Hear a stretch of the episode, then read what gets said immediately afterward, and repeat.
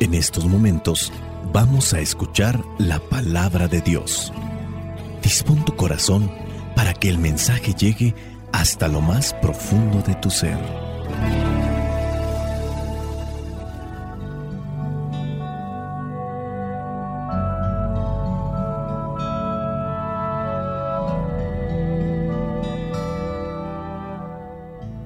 El Evangelio que la Iglesia nos propone para el día de hoy corresponde a Juan, capítulo 6, versículos del 1 al 15. Dice así, después de esto, Jesús se fue al otro lado del lago de Galilea, que es el mismo lago de Tiberias. Mucha gente lo seguía porque habían visto las señales milagrosas que hacía sanando a los enfermos. Entonces Jesús subió a un monte y se sentó con sus discípulos. Ya estaba cerca la Pascua, la fiesta de los judíos. Cuando Jesús miró y vio la mucha gente que lo seguía, le dijo a Felipe, ¿Dónde vamos a comprar pan para toda esta gente? Pero lo dijo por ver qué contestaría Felipe porque Jesús mismo sabía bien lo que había de hacer. Felipe le respondió, ni siquiera el salario de 200 días bastaría para comprar el pan suficiente para que cada uno recibiera un poco. Entonces Andrés, que era otro de sus discípulos y hermano de Simón Pedro, le dijo, Aquí hay un niño que tiene cinco panes de cebada y dos pescados, pero ¿qué es esto para tanta gente? Jesús respondió, Díganles a todos que se sienten. Había mucha hierba en aquel lugar y se sentaron. Eran unos cinco mil hombres. Jesús tomó en sus manos los panes y después de dar gracias a Dios, los repartió entre los que estaban sentados. Hizo lo mismo con los pescados, dándoles todo lo que querían. Cuando ya estuvieron satisfechos, Jesús dijo a sus discípulos, Recojan los pedazos sobrantes para que no se desperdicie nada. Ellos lo recogieron y llenaron doce canastas con los pedazos que sobraron de los cinco panes de cebada. La gente al ver esta señal milagrosa hecha por Jesús decía, de veras, este es el profeta que había de venir al mundo. Pero como Jesús se dio cuenta de que querían llevárselo a la fuerza para hacerlo rey, se retiró otra vez a lo alto del cerro para estar solo. Palabra de Dios, te alabamos Señor. Señor Jesucristo, nuestro divino Salvador Gracias te damos por tu infinito amor. Te escuchamos en la palabra, te recibimos y adoramos en la Eucaristía, te servimos en los hermanos.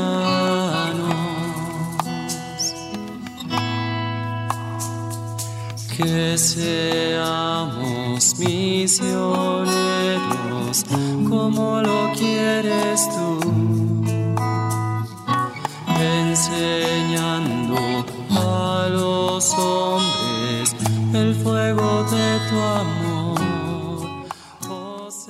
Imagínate que organizas una fiesta o que estás ahí en la casa y de repente te llegan pues muchos invitados a los cuales no les puedes decir que no, a los cuales no puedes correr porque obviamente o son conocidos o son familiares o son personas muy queridas. No te han dicho, pero en cierto modo sabes que es como una obligación darles algo de comer, por lo menos un tentempié. ¿Qué hacer ante ese tipo de situación? ¿Te ha tocado? ¿Cómo lo has solucionado? Porque otra podría ser, pues me llegó mucha gente, pero igual tengo bastante despensa ahí en un cuarto, en una bodeguita, y eso podemos hacer, sacar de ahí algo de la despensa, hacerlo rápido y listo. Problema solucionado. Pero ¿y qué tal si no tienes nada en la despensa o lo que hay te alcanza para solamente dos o tres personas? No es fácil encontrar solución para los problemas. Muchas veces ante estos problemas quisiéramos que otros sean los que lo resuelvan. A veces ese es el dilema estando en la cocina. En parte porque hay que echarle mucho coco para saber utilizar las cosas que hay en la despensa y hacer eso para la alimentación. Y más cuando estás en una casa de formación donde están 40, 60 y en ocasiones 80 y a veces 200 personas que estarán durante una semana porque son misioneros y vinieron a sus ejercicios espirituales. A veces este tipo de situación pues es solucionado porque hay algunas personas caritativas que se ofrecen a dar la alimentación de la mañana, de la tarde, de la noche. Pero cuando no sucede así hay que mirar la alacena, hay que mirar la despensa y hay que pensar muy bien qué dar para llenar, pero que al mismo tiempo sea algo que sirva como alimentación. Muchas veces nosotros no nos vemos implicados en este dilema. A nosotros no nos toca, pero y cuando nos toque, cuando nos llegue esa situación, ¿cómo le vamos a hacer? Hoy en el Evangelio se presenta una situación así. Mucha gente está siguiendo a Jesús para escucharle. Mucha gente está siguiendo a Jesús por los milagros y llega el momento en el que están ahí, dice el versículo versículo 4, ya estaba cerca la Pascua. Miró Jesús, versículo 5, y vio la mucha gente que lo seguía. Entonces le dijo a Felipe, ¿dónde vamos a comprar pan para toda esta gente? Lo dijo para ver qué contestaría Felipe, porque Jesús mismo sabía bien lo que había de hacer. Hay también una situación a veces muy familiar en las casas donde están los encargados de la cocina o puede ser la mamá o el papá, uno que no está muy relacionado, muy acercado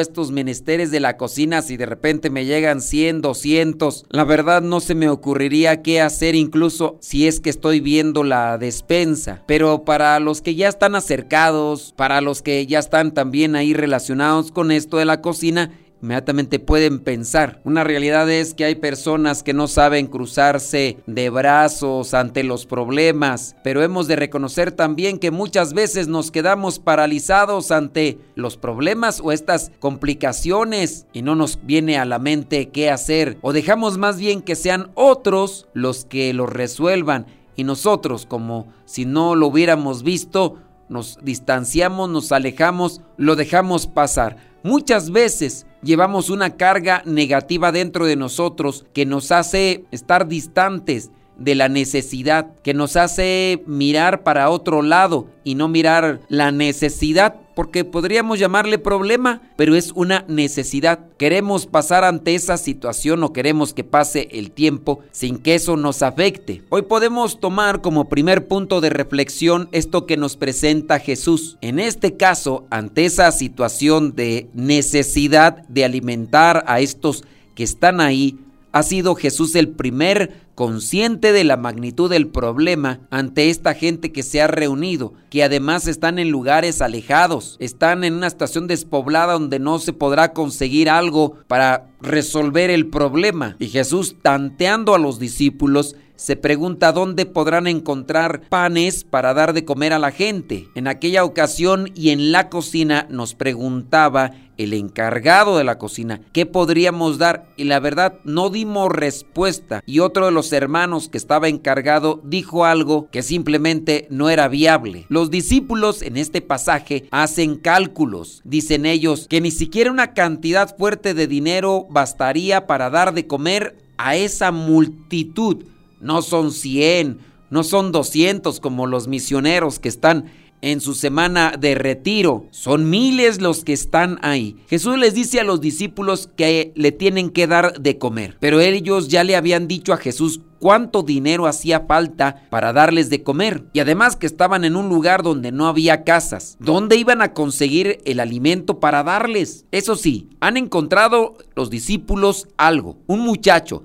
Este muchacho tiene cinco panes de cebada y dos pescados. Pero como dice uno de los mismos discípulos, ¿qué es esto para tanta gente? Las complicaciones ahí están el tiempo está pasando. Está un muchacho, pero pues es muy poco lo que tienen. Jesús encarga a sus discípulos ahora que le digan a la gente que se siente. Jesús toma esos panes y esos peces. Tras la bendición, pedirá ahora a los discípulos que aquellos peces que alguien trajo, que alguien compartió, los comiencen a repartir. Los discípulos no se pueden quedar de brazos cruzados y comienzan a repartir los panes que no se acaban de aquellas canastas. Los peces también son abundantes. Es más, la gente no solamente le dio algo para tranquilizar el hambre, sino que comieron hasta llenarse. Después Jesús les pide algo, que recojan aquello que ha sobrado para que no se pierda. En el versículo 12 podemos encontrar esa indicación. Primero es que se sienten, después les da la indicación que repartan el pan, después que recojan los sobrantes. Ellos son obedientes a la voz de Dios. Llenaron, dice, 12 canastas con los pedazos de pan. Ante los problemas hay que acercarnos a Dios. Hay que preguntarle, hay que escucharlo y hay que obedecerle. Ante los problemas hay que acercarse a Dios, hay que preguntarle, hay que escucharle y hay que obedecerle. Si no, no se solucionan los problemas. ¿Qué problemas o dificultades has encontrado en tu vida? Quizá la mejor también es la falta de comida en el hogar, pero a lo mejor no hace falta comida, no son cosas materiales las que te faltan. Quizá lo que más te falta es amor, comprensión, quizá lo que más te falta es respeto, quizá lo que más te falta es generosidad, es alegría, quizá lo que más te falta son detalles, quizá lo que más te falta es fe, quizá lo que más te falta es valentía y determinación para hacer aquello que necesitas en tu vida, para salir de una situación o para adentrarte a aquella que sea beneficiosa o provechosa para ti y tu familia. Quizá lo que te falta es fuerza para seguir caminando en pureza, en santidad. ¿Qué es lo que nos hace falta a nosotros? Esta gente tenía hambre, necesitaban algo en sus vidas. Jesús ve la necesidad. Jesús les dice a sus discípulos que les den ellos de comer, que compartan ellos, pero dicen que no hay nada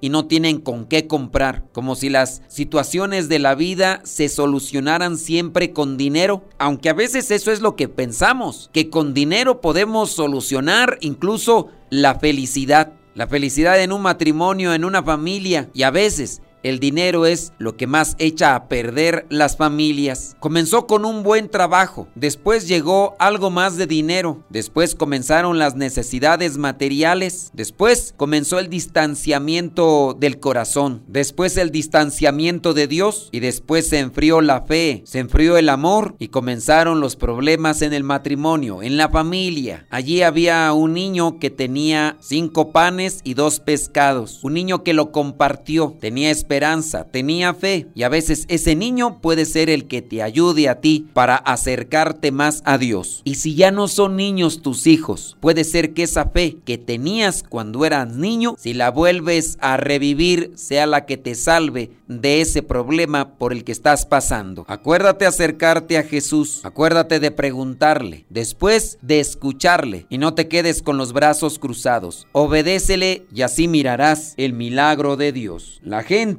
al ver esta señal milagrosa hecha por Jesús decía, de veras, este es el profeta que había de venir al mundo. La gente no entendió el milagro y a veces así sucede que no entendemos los milagros de Dios. La gente quería llevarse a Jesús para hacerlo rey del mundo, pero Él es rey del universo. Ojalá que no nos pase a nosotros eso. Tantas veces Dios nos ha dado milagros, pero no le entendemos. Que el Espíritu Santo nos ayude para entender la manifestación de Dios en nuestras vidas. Y si tenemos problemas, ojalá y que con este Evangelio entendamos que si no nos acercamos a Él, los problemas seguirán estando en la vida de cada uno. Espíritu Santo, fuente de luz, ilumínanos. Espíritu Santo, fuente de luz, llénanos de tu amor. La bendición de Dios Todopoderoso, Padre, Hijo y Espíritu Santo, descienda sobre cada uno de ustedes y les acompañe siempre. Soy el Padre Modesto Lule de los misioneros servidores de la palabra. Vayamos a vivir el Evangelio.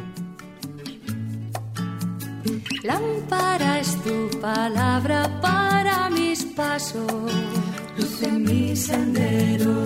Lámpara es tu palabra para mis pasos luce mi sendero. Luz, tu palabra es la luz.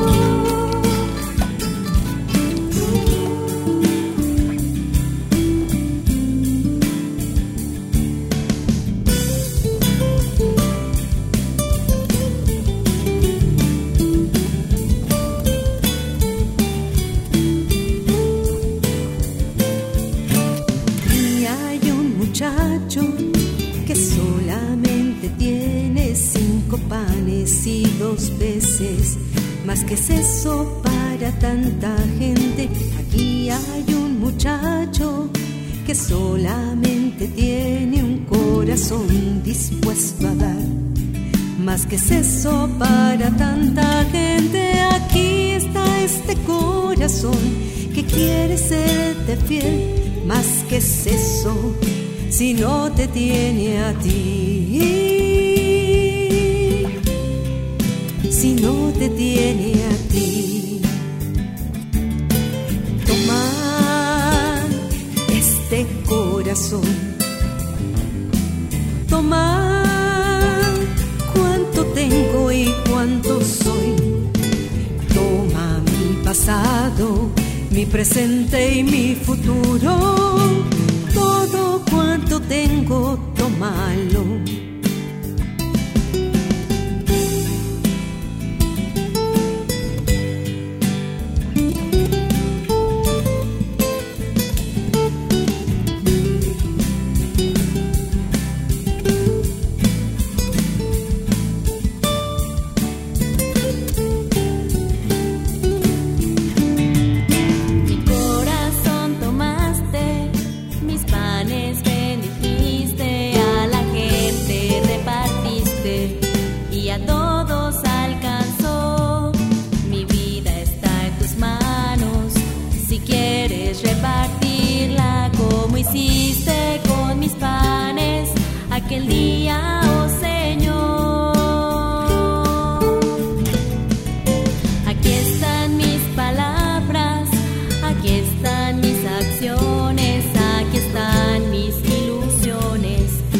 Más que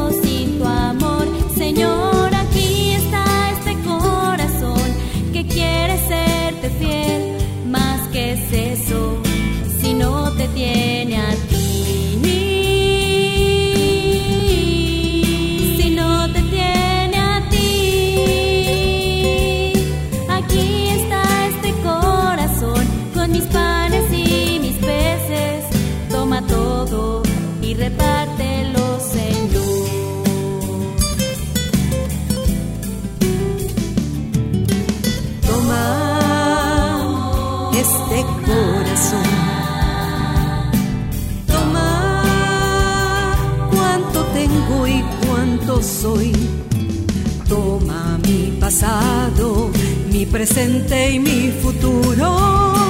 Todo cuanto tengo, tómalo.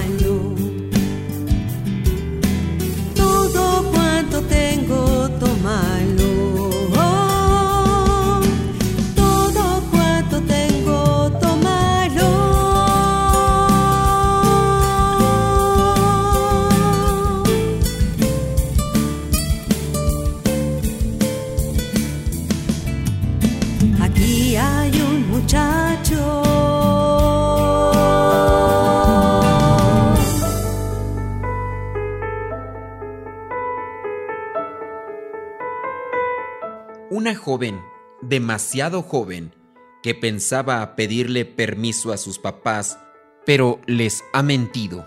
Pensaba que no le iban a dar permiso, así que les dijo que iba con unas amigas. Pero la verdad es que no. Se fue a una fiesta con amigos. Les mintió diciéndoles que iba a realizar algunas tareas con una compañera. Aunque se sintió un poco mal porque no les dijo la verdad, tampoco les dio muchas vueltas al asunto y se dispuso a divertirse. En la fiesta se la pasó muy bien y al final su amigo Pedro, que ya estaba medio borracho, la invitó a dar un paseo, pero antes se puso a dar una fumadita. Sí, no a un cigarro cualquiera, a uno de esos cigarros que están prohibidos. Bueno, la muchachita no podía creer que él estuviera fumando eso, pero aún así subió al automóvil que él conducía. El muchacho, ya alucinado, comenzó a sobrepasarse con ella. Ella se molestó y comenzó a forcejear con él, diciéndole que le llevara a su casa. Se puso a pensar, tal vez mis padres tienen razón, quizá todavía soy muy joven para salir. ¿Cómo pude ser tan descuidada? Por favor, le dijo al joven, llévame a mi casa. No me quiero quedar aquí, y menos contigo, y así como estás. El muchacho arrancó el carro se había molestado y comenzó a manejar a toda velocidad. La muchacha, asustada, le rogó que fuera más despacio, pero mientras ella más le suplicaba, él más pisaba el acelerador. De repente vio un gran resplandor, una luz se cruzaba al frente de ellos. Ella gritó, Dios, ayúdanos, vamos a chocar. Ella recibió toda la fuerza del impacto. Todo de repente se puso negro. Después, mi consciente sintió que alguien la sacó del auto retorcido y escuchó voces. ¡Llamen a la ambulancia! Estos jóvenes están en problemas. Le pareció oír que había dos vehículos involucrados en el choque. Despertó ya en el hospital, viendo caras tristes. Estuviste en un choque terrible, dijo alguien. Se enteró de que el muchacho había fallecido. A ella misma le dijeron, oye, joven, hacemos todo lo que podemos. No queremos perderte a ti también. Oiga, dijo ella, ¿y, la gente del otro carro? Preguntó llorando. Eh, murieron también, dijo el que estaba a su lado, Dios, perdóname por lo que he hecho. Yo, yo solo quería una noche de diversión, solo eso. Y dirigiéndose a una de las enfermeras, dijo, Señorita, por favor, dígale a, a, la familia de los que iban en el otro coche que, que me perdonen que yo quisiera regresarles a sus seres queridos, pero no, sé qué hacer. También dígale a mi mamá y a mi papá que, que lo siento porque mentí y que me siento terriblemente culpable de que por mi culpa hayan muerto muchos en este accidente. Por favor, enfermera, ¿les podría decir esto de mi parte? Se lo ruego. La enfermera se quedó callada como una estatua. Minutos después, la joven también había muerto. El hombre que estaba a un lado cuestionó entonces duramente a la enfermera. ¿Por qué no hizo lo posible por decirle que sí iba a cumplir con la voluntad a esa muchacha? ¿Por qué se quedó callada? La enfermera miró al hombre con ojos llenos de tristeza y le dijo, por una sencilla razón. Porque la gente que iba en el otro coche eran los papás de ella, que habían salido a buscarla. Moraleja, muchas veces en distintas partes del mundo pueden suceder este tipo de cosas tan tristes y tan lamentables. Por eso es muy importante que ayudemos a nuestros jóvenes y adolescentes para que no se expongan a tantos peligros. Todos queremos que la juventud sea muy sincera con sus papás y que se diviertan sanamente evitando lugares y amistades que no les convienen. Muchas veces, un ejemplo puede ayudarles a reaccionar, a reflexionar sobre sus vidas y a evitar este tipo de comportamientos que lo único que pueden traer son tragedias.